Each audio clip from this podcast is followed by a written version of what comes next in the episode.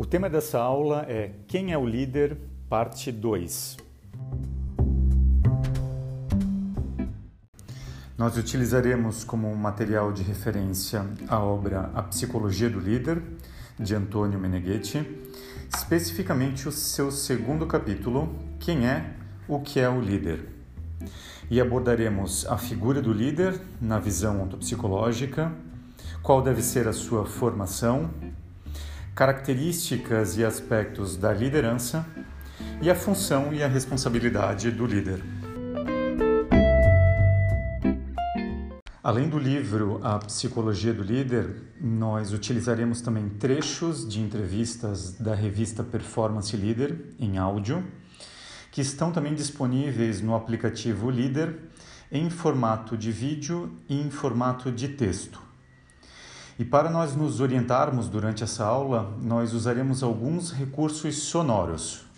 Em todos os momentos em que nós estivermos lendo o livro A Psicologia do Líder, no seu segundo capítulo, Quem é o que é um líder, você ouvirá de fundo essa música. E antes de todos os momentos em que nós ouviremos um trecho de uma entrevista da revista Performance Leader sobre liderança, nós ouviremos este sinal sonoro.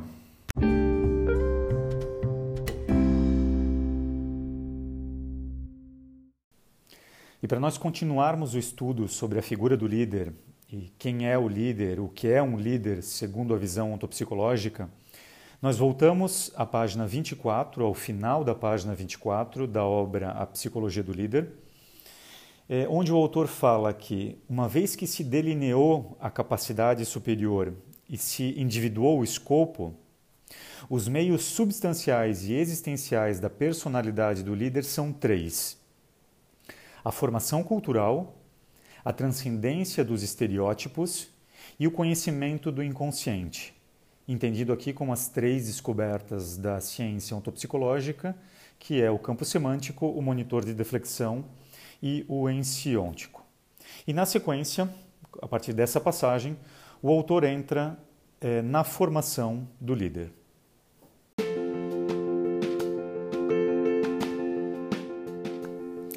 Formação cultural. Este primeiro nível se articula em três aspectos: cultura geral, cultura específica e experiência nas relações diplomáticas. Cultura geral. O líder deve ser um homem informado sobre a cultura do seu país e do seu ambiente. É suficiente uma cultura média de universidade. Deve saber bem um pouco de tudo, arte, música, psicologia, etc., porque, sendo um operador no interior dos interesses humanos, deve conhecê-los. Segundo aspecto da formação cultural, cultura específica. No campo operativo pré-escolhido, deve ser o máximo expert. Um comerciante de seda, por exemplo, deve saber tudo sobre a seda, seus possíveis modos de preparação e de manufatura, etc. A inteligência no próprio setor é a garantia para progredir economicamente. Deve ter uma cultura teórica e prática Prática significa que deve conhecer de modo manual, concreto, o objeto do seu trabalho. Se, por exemplo, faz peças de vestuário, deve ser um expert não somente em relação ao material, mas também no seu modo ou tipo de costura, de precisão.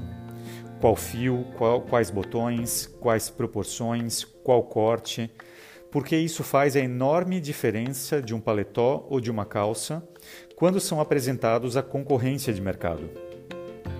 A primeira economia de todo o universo é sempre a inteligência. É a inteligência da pessoa que constrói a riqueza, o dinheiro, os meios, os valores. Esse é o fundamental e o real princípio de qualquer bem-estar. Vale dizer que, se as coisas não vão bem comercialmente, é o operador que é incapaz. O líder deve construir progressivamente a alta cultura no próprio setor, fazendo uma curada seleção das escolas e das experiências.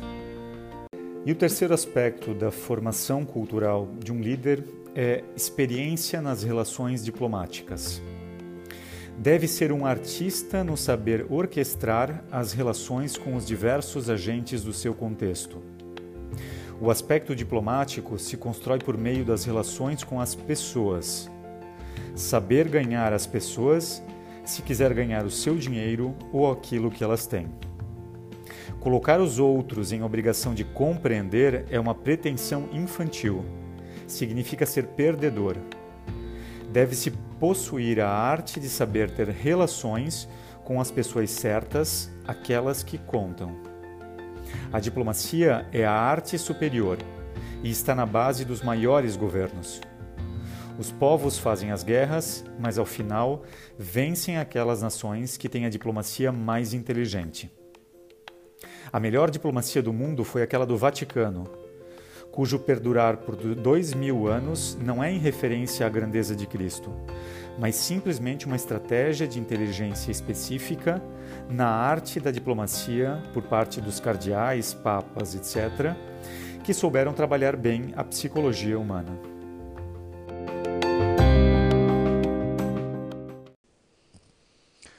O autor, portanto, especifica três aspectos que compõem a formação cultural de um líder: a cultura geral, a cultura específica e a experiência nas relações diplomáticas.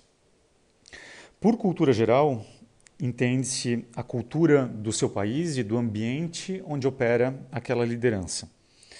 Uma cultura média, como o autor coloca, em nível universitário. Saber bem um pouco de tudo Pois, se esse líder é um operador no interior dos interesses humanos, é importante que ele conheça, tenha conhecimento cultural a respeito desses interesses, a respeito de, de disciplinas humanas. O segundo aspecto é a cultura específica. No seu campo operativo, no seu campo de trabalho, no seu segmento, ele deve ser o máximo expert, o máximo especialista, o máximo conhecedor pois essa cultura específica é a garantia para se progredir economicamente. E o autor ressalta que é uma cultura teórica e prática. E uma curada seleção, e para alcançar isso é importante ter uma acurada, uma precisa, é uma inteligente seleção, tanto das escolas quanto das experiências que vão gerar essa cultura específica. E por fim, é, o terceiro aspecto é a experiência nas relações diplomáticas. O líder deve ser um artista, ou deve se formar e se desenvolver como um artista em saber orquestrar as relações, saber ganhar as pessoas.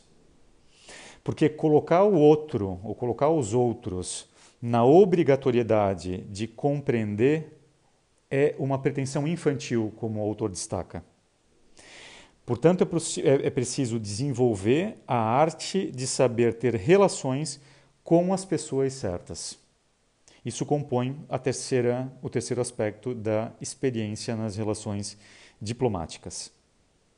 Em relação à formação de liderança, nós entrevistamos o Sr. Miguel Kriegsner é, para a edição 13 terceira da revista Performance Leader.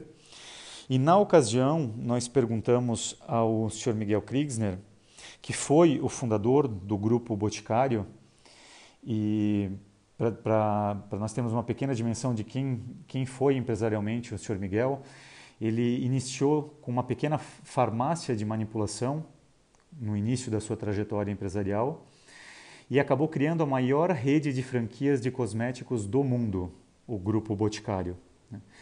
É, no Brasil, o Boticário é a maior rede de franquias em todos os segmentos, tanto em faturamento quanto em número de franquias.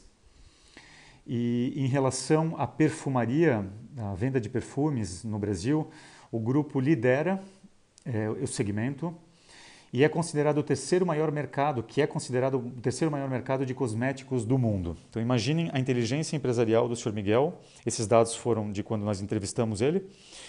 E naquela ocasião nós é, resgatamos que, que existe uma, um, um, projeto, uma escola de formação dentro do Grupo Boticário, é uma, uma universidade corporativa, uma escola de liderança, uma escola de negócios. E nós perguntamos a ele quais são as características que se procuram desenvolver nos colaboradores do Boticário para se formar líderes. E vamos ver, vamos ouvir o que, que ele, como ele responde a esse questionamento.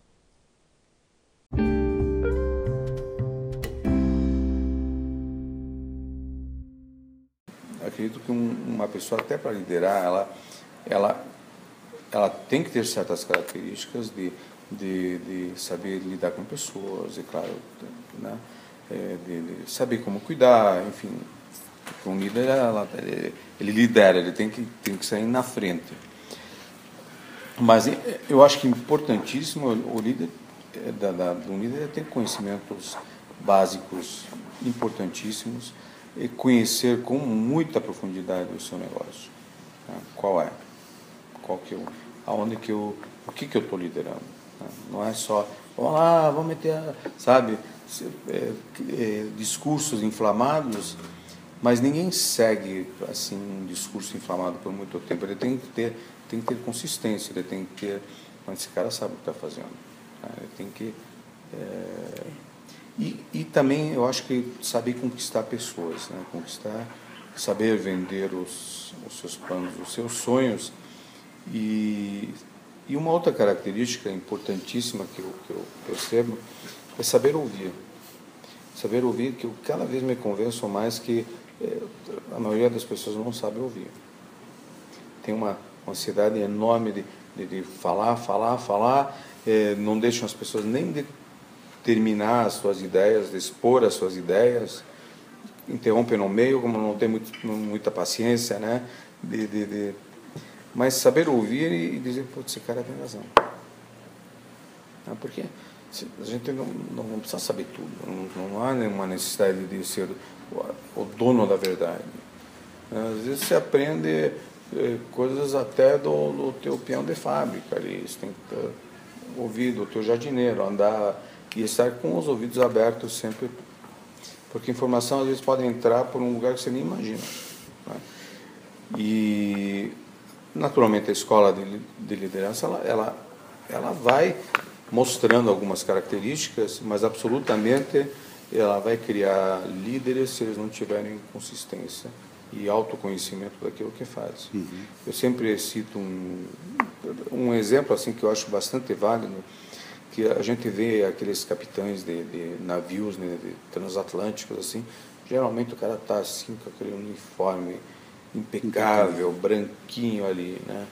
Mas se esse cara não for lá na casa de máquinas, lá embaixo, se sujar de graxa, saber falar com o maquinista ali, eh, entender do que, que ele está falando e falar na linguagem do maquinista, e ser um, humilde o suficiente até para perguntar as coisas, só de andar de branco lá em cima ele não vai conseguir liderar.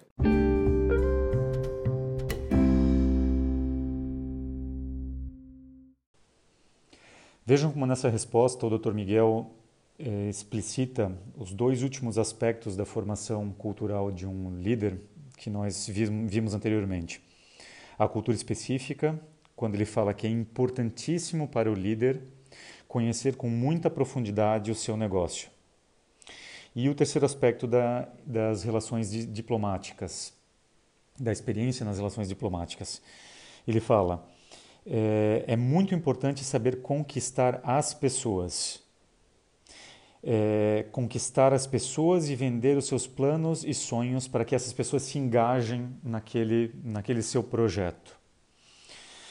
Citando o, a Escola de Formação de Lideranças do Grupo Boticário, é, ele fala que se desenvolve uma série de características, naturalmente, mas, sobretudo, ter consistência e autoconhecimento daquilo que se faz porque é, é isso que gera respeito, que gera admiração, que gera vínculo de confiança com o teu time, com o teu grupo, que vai estar tá te ajudando a construir o teu projeto empresarial. E quando ele, quando ele faz a analogia, traz o exemplo, a alegoria do comandante de um navio, de um transatlântico, é muito simpático porque a gente pode fazer uma correlação com, com a passagem em que o professor Meneghetti resgata a cultura viking e resgata a figura do comandante da embarcação, daquela cultura, para trazer a definição, a sua, uma das suas, dos seus conceitos sobre liderança. Porque naquela cultura viking, leading, a palavra leading, que dá origem é, é, às palavras líder em português, líder em italiano, líder em, em inglês, se referia na cultura viking a esse capitão que possuía duas capacidades, que o Dr. Miguel, de certa forma, explicita nesse seu exemplo, que é a capacidade de realizar, a capacidade de fazer, e a capacidade de conduzir um grupo, um time, a um escopo único. E é justamente esse, essa visão que ele tem de liderança quando ele explicita esse exemplo de um comandante de um grande transatlântico que não, não deve apenas estar lá na sala de comandos, mas se for preciso, ele tem que é, é, descer até a casa de máquinas, se sujar de graça, é, saber falar com o maquinista para resolver um determinado, uma determinada situação, um determinado, um, uma determinada problemática. Então, essas são as duas capacidades de um líder na visão autopsicológica: a capacidade de realizar e a capacidade de conduzir um grupo a um escopo único. Para conduzir esse grupo é necessário formar uma equipe de trabalho, é necessário formar um time. E no final desse subcapítulo sobre a formação cultural, na página 26, o autor é, fala justamente sobre é, a capacidade de saber produzir pessoas funcionais ao seu escopo.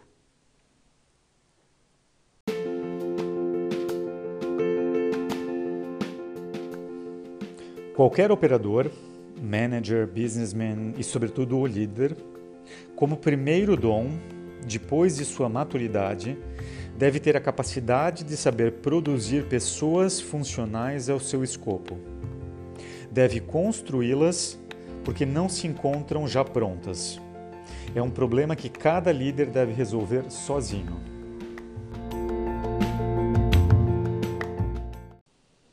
Nesse trecho, portanto, o autor explicita que o primeiro dom de qualquer líder, depois da própria maturidade, é a capacidade de saber produzir pessoas funcionais ao seu escopo, ao seu projeto. Porque as pessoas não se encontram prontas. E essa tarefa de identificar, de formar, de desenvolver lideranças dentro de um projeto empresarial, dentro de uma organização, é um problema que cada líder deve resolver, como o autor destaca, sozinho. Que cada líder deve, deve, deve realizar em primeira pessoa.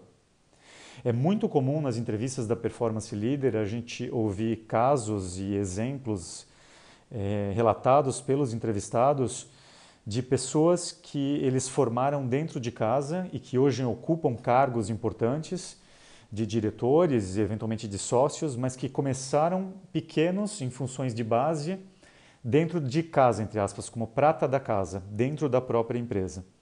Como a gente vai ver agora, ouvir agora na entrevista é, com o senhor Deusmar de Queiroz, que foi publicada na 15ª edição da Performance Leader. O senhor Deusmar Queiroz, é, para se ter uma ideia, aos oito anos ele vendia rapadura e frutas nas feiras de Fortaleza, em feiras livres de Fortaleza. E na ocasião em que nós entrevistamos ele para a Performance Leader, é, ele, ele estava à frente é, de uma gigante do varejo brasileiro, que é a rede de farmácias PagMenos. E a PagMenos foi a primeira rede de varejista é, a alcançar todos os estados do Brasil e Distrito Federal, na época contabilizando 23 mil colaboradores e 1.250 lojas. E vejam como ele, como ele explicita é, que, que operadores, gerentes de operação é, da PagMenos foram formados dentro da própria empresa.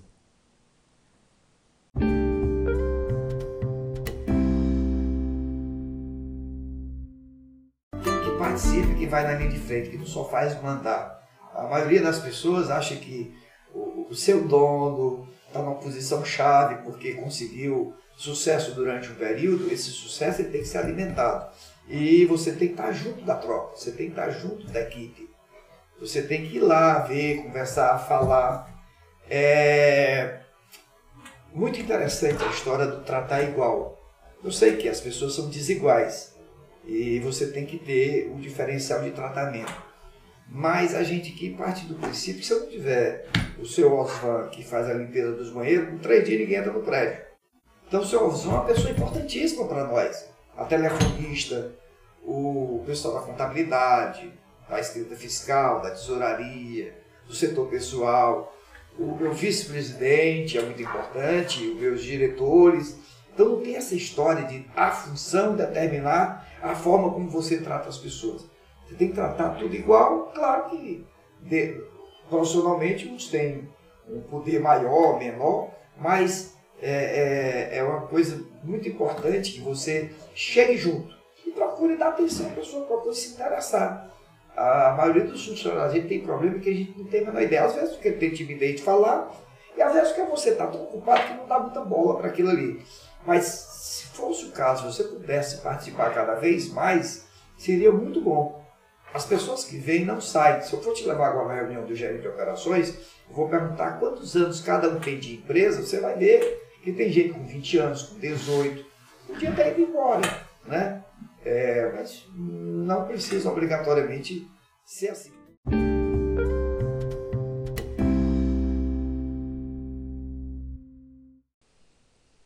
Nós vamos agora para a segunda dimensão, retornando ao capítulo, o segundo capítulo da obra Psicologia do Líder. Nós vamos para a segunda dimensão relacionada à formação de um líder é, que o autor é, explicita como os meios substanciais e existenciais da personalidade do líder. E a segunda dimensão é a transcendência dos estereótipos. Esse item está na página 27 é, do, do segundo capítulo sobre a figura do líder na visão ontopsicológica.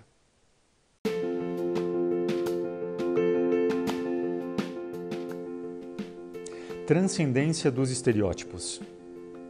O segundo nível diz respeito à necessidade de ter uma maturidade capaz de transcendência dos estereótipos. Transcendência significa colocar-se antes, colocar-se acima das partes. Nesse contexto, uso o termo transcendência para indicar a capacidade racional do businessman de estar acima das morais e das culturas correntes. A partir do momento que o escopo da sua ação é o lucro, em relação a este, ele deve ter a capacidade de organizar diversas coisas, diversas ideias, diversas situações, diversas ideologias, não se enrijecendo em uma moral, em uma cultura, em uma tradição fixa que o pré-orienta. Portanto, transcendência como atitude a colocar-se acima de determinados valores para realizar o escopo do ganho, o escopo da funcionalidade. Esse aspecto deve estar sempre de acordo com o primeiro nível, isto é, a cultura e a diplomacia. Por isso, não se pode ofender as pessoas, nem se deve destruir os valores humanísticos, ideológicos, políticos. É preciso transcendê-los. Estereótipo é uma conduta, um hábito geral, um modo mental comum a uma sociedade ou a um grupo. São estereótipos o constituir a família, o modo no qual a mãe deve comportar-se com o filho, um modo religioso, um modo cultural, um modo político, um tipo de burocracia, isto é, todas aquelas condutas que os seres humanos em sociedade, em cada sociedade, consideram absolutas. Tomemos o exemplo da venda de armas. Quem fabrica armas e quem as vende não se sente responsável pelas guerras e pelos assassinatos que acontecem no mundo. Na sua ótica, o responsável não é quem as vende, mas quem as usa. Por exemplo, a intenção de quem dirige uma fábrica de facas é a de fabricá-las para que sejam usadas na cozinha? Não pretende fazer armas assassinas. O responsável é quem compra a faca e depende do uso que ele faz da mesma. Portanto, quem fabrica facas é transcendente ao uso que delas farão os adquirentes. Pode-se usar a mesma lógica também no que diz respeito ao problema da droga, que de per si é um elemento químico. O responsável é quem a usa de modo perverso. Antes de, antes de dar a máxima culpa a quem a produz e a quem a vende, considero maiormente culpado quem a toma de modo habitual e distorcido com isso, não quero justificar, mas simplesmente explicar o que é a transcendência dos estereótipos. Um businessman deve ter essa lógica transcendente, de outro modo, não pode realizar certo tipo de comércio.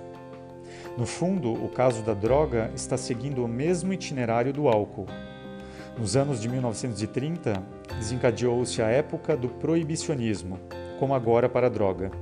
Mas hoje a produção do álcool é livre e se remete à responsabilidade de quem o desfruta, se usá-lo e como usá-lo. É necessário alimentar a responsabilidade nas pessoas, não nos produtores de massa, porque estes são efeitos consequentes às escolhas que os indivíduos fazem no interior de uma sociedade. Por isso, o mérito ou a culpa permanece sempre na pessoa. Também o mar é perigoso, assassina milhares de pessoas. Quem vai para a água e não sabe nadar se afoga, mas nem por isso o mar é um assassino por princípio. Depende se as pessoas têm ou não a maturidade de poder desfrutar do mar de um certo modo. Antes da sociedade, quem dá a categoria dos valores é o indivíduo. Qualquer moral é relativa ao sujeito, à pessoa. Os estereótipos do homem comum são sexo, agressividade, amor, família, filhos, ser homem ou mulher, tendência ao, ao alcoolismo, à droga, necessidade de amigos. Se um indivíduo consegue superar pelo menos todos esses estereótipos, já é um seguro vencedor, capaz de administrar enormes riquezas. Os estereótipos que paralisam o líder são, sobretudo, três: sexo, amor o parceiro, os filhos, etc., e um vício particular. Existem muitos homens que são capazes de transcender o sexo e o amor, porém têm o perigo na, espe na específica mania introvertida. Particulares interesses ou amor por um certo tipo de objeto, de roupa, de droga, de medicamento, de estatueta, de religiosidade, uma mania de voyeurismo, de comportamento neurótico esquizofrênico, de referência a algo de parapsíquico, diabólico, etc. As inteligências extraordinárias não têm o vício comum da massa, mas específicos vícios introvertidos próprios daquele nível de inteligência.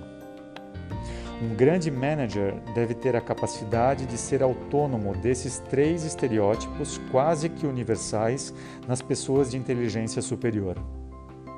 Muitos chefes de polícia, juízes, sacerdotes, artistas, filósofos, cirurgiões, psiquiatras estão em condições de serem autônomos e imunes ao sexo e ao parceiro, mas quase nunca são imunes ao terceiro tipo de estereótipo, a esquizofrenia superior introvertida e latente.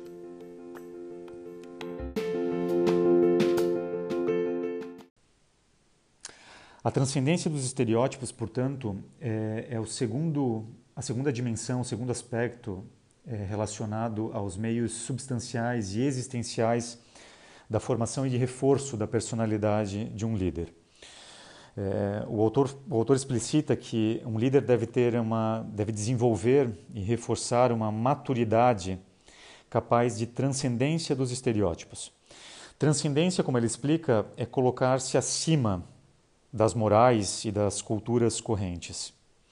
E estereótipos são todas aquelas condutas, aqueles hábitos, aquele modo mental que é compartilhado por um grupo, por uma sociedade, e que geralmente são considerados absolutos por aquele grupo que partilha daqueles valores, daquelas condutas, daquelas tradições.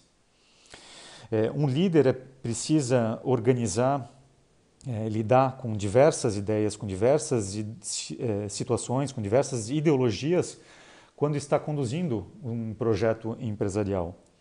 E, portanto, ele não pode se fixar em um valor, em um hábito, em uma tradição, em uma moral específica.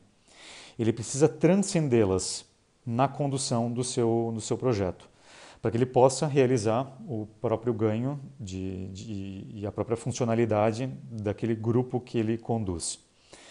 E o autor ressalta que, que não, é, é, não é necessário nem se deve destruir esses, esses, esses hábitos, essas condutas, esses valores que são considerados importantes ou absolutos para as pessoas, mas simplesmente transcendê-los, estar acima deles.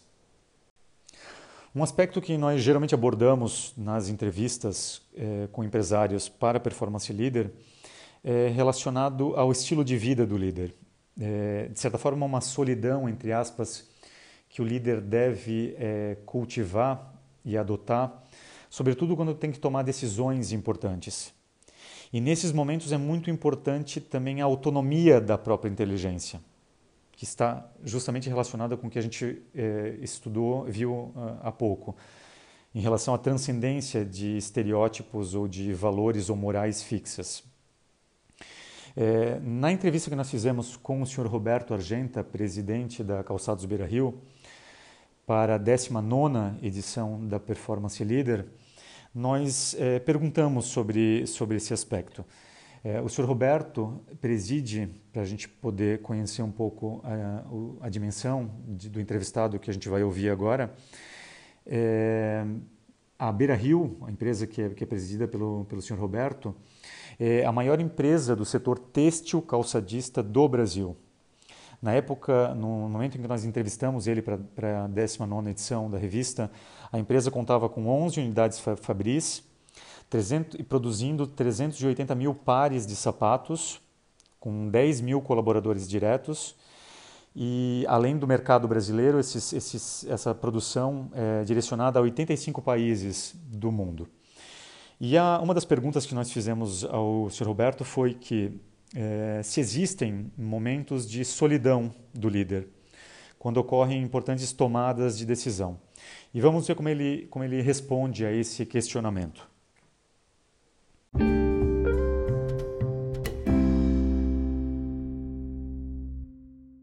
Na hora de tomar uma decisão não, não pode ter interferência de nada. Amizade, afetos, não. É, é, é, a frieza, é aquilo que eu quero, é ali que eu vou e pronto. Então a, a solidão, a solidão é tomar um chimarrão de manhã cedo sozinho. E aí você vai saber, olha, aqui eu tenho que mexer, lá eu tenho que fazer.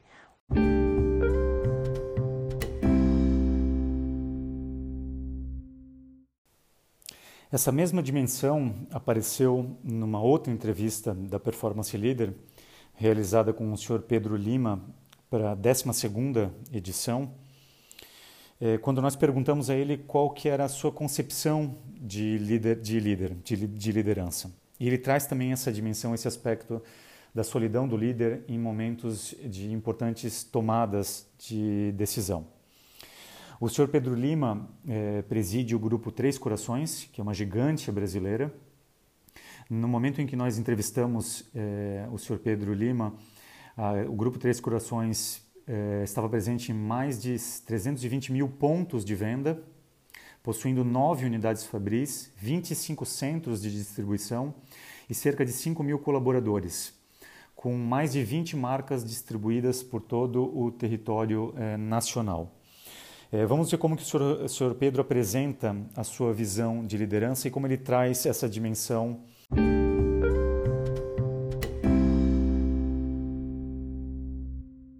As pessoas se desenvolvem na, com a liderança, mas, o, o o, o, importante do líder é que também, às vezes, é, vem no DNA do, do, líder. O líder ele, ele tem que estar pronto para servir sempre para ajudar o, o, os colegas, ele tem que ser como uma esponja. Ele tem que estar tá pronto para para se envolver em tudo que é, que é importante e colaborativo.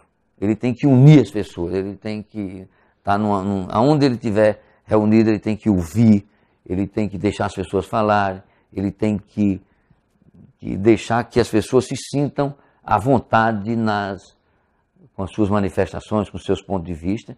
E uma coisa que é muito importante do líder, ele é solitário e depois ele tem que decidir.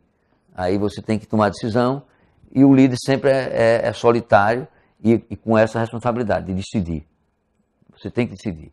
Quem não, não, quem tem medo de decidir, quem não gosta de tomar decisão, não dá para ser empresário, não dá para ser empreendedor, porque você, você é, é convocado a é, é provocada a decidir toda hora e a, todo dia, todo minuto. Toda... A liderança ela, ela tem, tem os, os méritos e tem os, os desafios.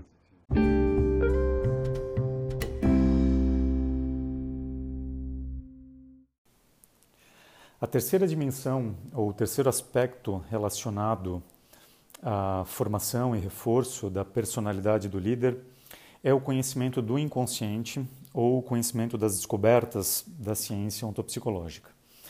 E nós vamos estudar agora essa terceira dimensão na página 29 do livro A Psicologia do Líder.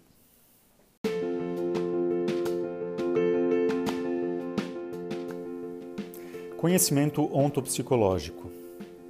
Terceiro aspecto dessa preparação global da unidade de ação do businessman é o conhecimento do inconsciente, dos campos semânticos e do insiôntico.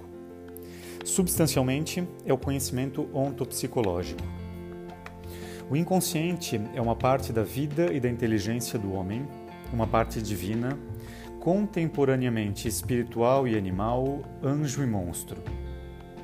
Na sua vida, um indivíduo frequentemente afronta situações nas quais gostaria de ter a certeza de que aquele business terá sucesso ou se, em vez disso, trará perda.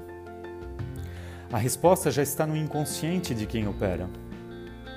Inconsciente é o quântico de vida, de inteligência, por meio do qual existimos, mas não conhecemos, do qual não temos nenhuma reflexão consciente.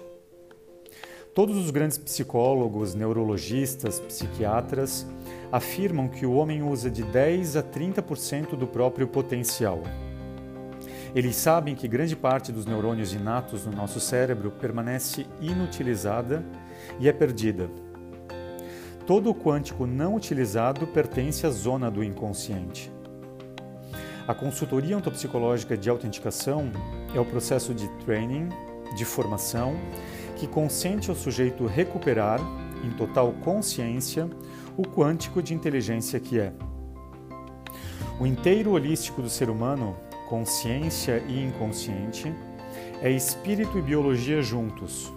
Todavia, não vemos o espírito, mas sabemos que existe, enquanto que os neurônios e o corpo são a fenomenologia formal da causalidade psíquica que é espiritual. O inconsciente é intuição, percepção extrasensorial, espiritualidade, lógica intelectiva. Dos tempos antigos, do mundo dos sonhos, aqueles dos animais e da natureza, o voo dos pássaros, o mover-se das águas, o vento, sempre existiu a arte divinatória. Muitas vezes indagamos sinais, fenômenos para compreender onde está a direção para um bom resultado. O império de Constantino foi decidido por uma imagogia.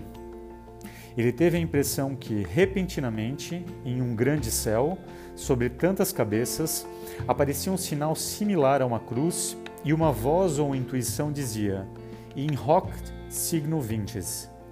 Com esse símbolo vencerás. O que, que significava? Constantino tinha contra si a melhor parte do exército, os pretorianos porque o seu antagonista, Mazêncio, era o favorito, o mais forte. Mazêncio possuía as melhores legiões e a grande Roma o apoiava, enquanto Constantino era um comandante que ainda deveria evidenciar-se. Foi explicado a Constantino, pelos seus experts, que politicamente deveria formar o exército com as pessoas que acreditavam naquele símbolo, que eram os cristãos. A estratégia política a seguir era esta: dar a possibilidade a todos os jovens pertencentes às famílias cristãs de se tornarem soldados. Também porque, naquele momento, estamos em 300 anos depois de Cristo, o cristianismo começava a difundir-se. Transformando em exército esse enorme povo que ainda era perseguido e não reconhecido, daria a eles a legalidade. Portanto, formou um grande exército que tinha o máximo interesse em vencer porque para os cristãos tratava-se de adquirir o poder, a liberdade, a lei em todo o império. Neste caso, de uma imagem, a partir de um gráfico fantasioso, espontâneo do seu inconsciente, decodificado corretamente, Constantino toma tranquilamente a vitória nas mãos. A célula, posta em um contexto de elementos químicos, assimilará somente aqueles cônsonos à sua estrutura natural. Como a célula, que já foi dotada pela vida com um modo para manter e desenvolver a sua identidade de natureza, assim o homem, célula do universo, é dotado de uma inteligência infalível para estabelecer as interações de vantagem no seu ambiente. Por muitos fatos históricos, o ser humano perdeu boa parte da sua intuição e inteligência nativa. Recuperando essa integridade, é possível o conhecimento para aquilo que diz respeito aos seus interesses.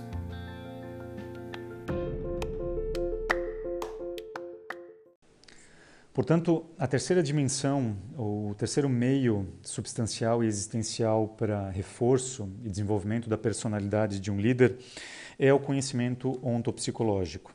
O terceiro aspecto para essa preparação global da unidade de ação de um líder.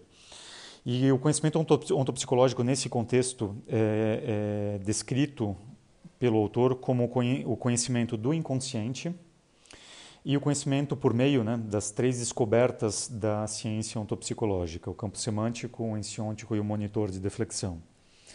Por meio da metodologia ontopsicológica, é possível a um ser humano, e nesse contexto aqui a um líder, acessar uh, o próprio inconsciente. E, e, o conceito que o autor traz sobre inconsciente nesse trecho que nós lemos há pouco é todo aquele quântico de vida, todo aquele quântico de inteligência por meio do qual nós existimos, mas que nós não temos conhecimento, mas que nós não temos consciência.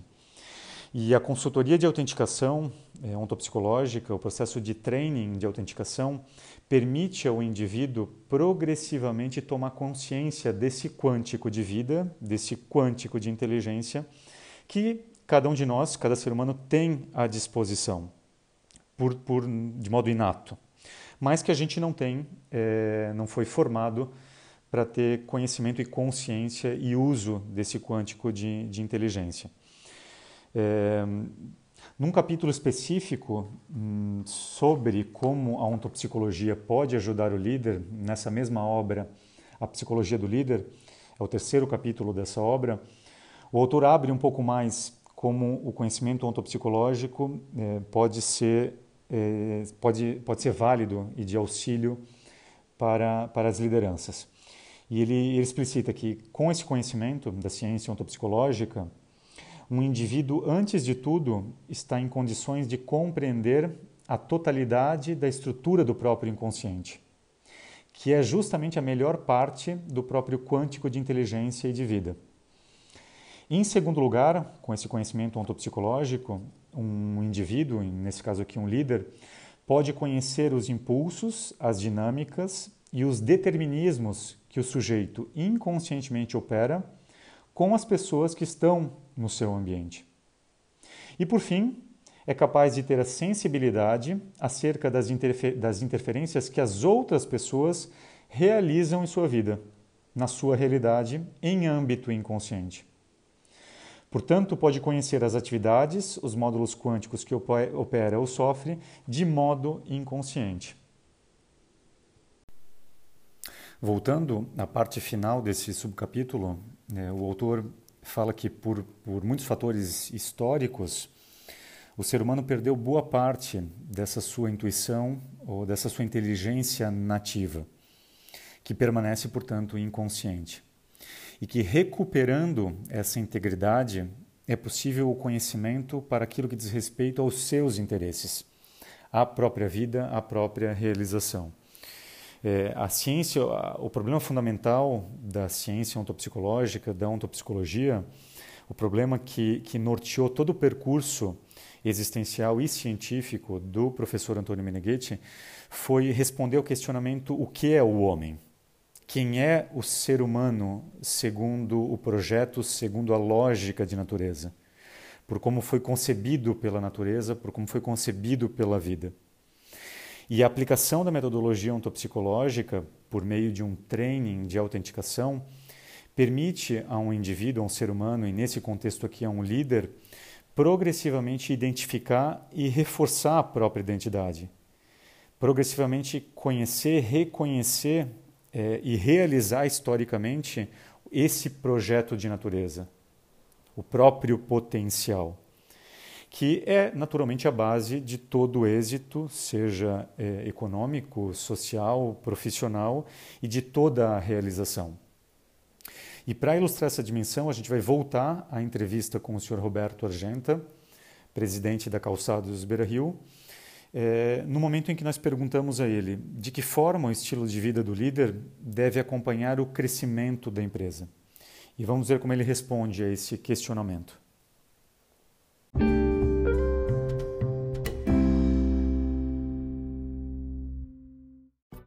Olha, uh, ele precisa primeiro saber o que ele é. Ele tem que saber o que ele é, ele tem que saber o quanto ele é importante para aquele setor, para aquelas pessoas e, e, se manter coerente com aquilo que ele é, ser fiel a ele mesmo. É, ele precisa saber disso, saber que o foco dele é aquele, não é outro ele vai ser diplomático aqui, diplomático lá, porém, o que ele quer é aquilo. Ele tem que ser fiel à sua identidade. É jogar toda a sua força, a sua intencionalidade naquele objetivo e ele sabe que vai ter resultados.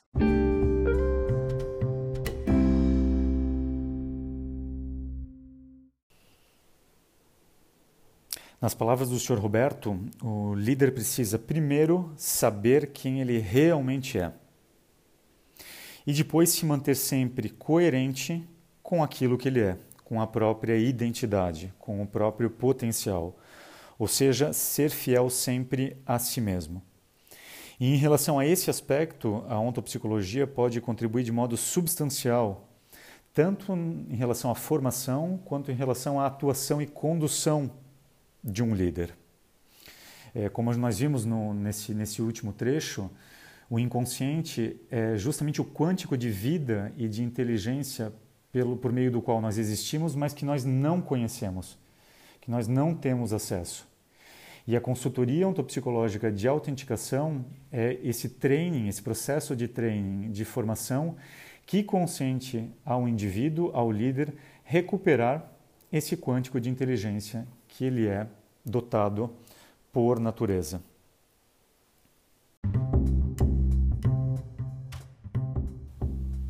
Com esse conceito, nós concluímos essa aula, esse podcast sobre a figura do líder segundo a visão ontopsicológica, o tema Quem é o líder, a segunda parte desse conteúdo.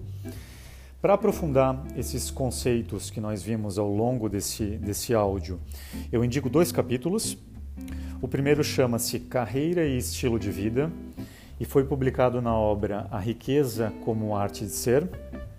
Nele é possível aprofundar os conceitos da formação cultural é, do líder e a transcendência dos estereótipos. E também o capítulo Como a Psicologia pode ajudar o líder, presente na obra A Psicologia do Líder, que nós utilizamos como referência para essa aula. É o terceiro capítulo desse mesmo livro. E aqui psicologia entendida como ontopsicologia, né? portanto, como a ontopsicologia pode ajudar o líder para aprofundar essa última dimensão que nós estudamos hum, ao longo dessa, dessa aula. Além desses dois capítulos, eu sugiro é, as, as entrevistas completas que estão presentes no aplicativo Líder e que nós utilizamos nesse, nessa aula como trecho, é, com, com os trechos para ilustrar os conceitos que foram sendo abordados. É, portanto, tanto a entrevista do Sr. Miguel Kriegsner quanto do Sr. Deusmar de Queiroz, a entrevista do Sr. Pedro Lima e a entrevista do Sr. Roberto Argenta estão publicadas na íntegra no aplicativo Líder tanto em formato de vídeo quanto em formato de texto.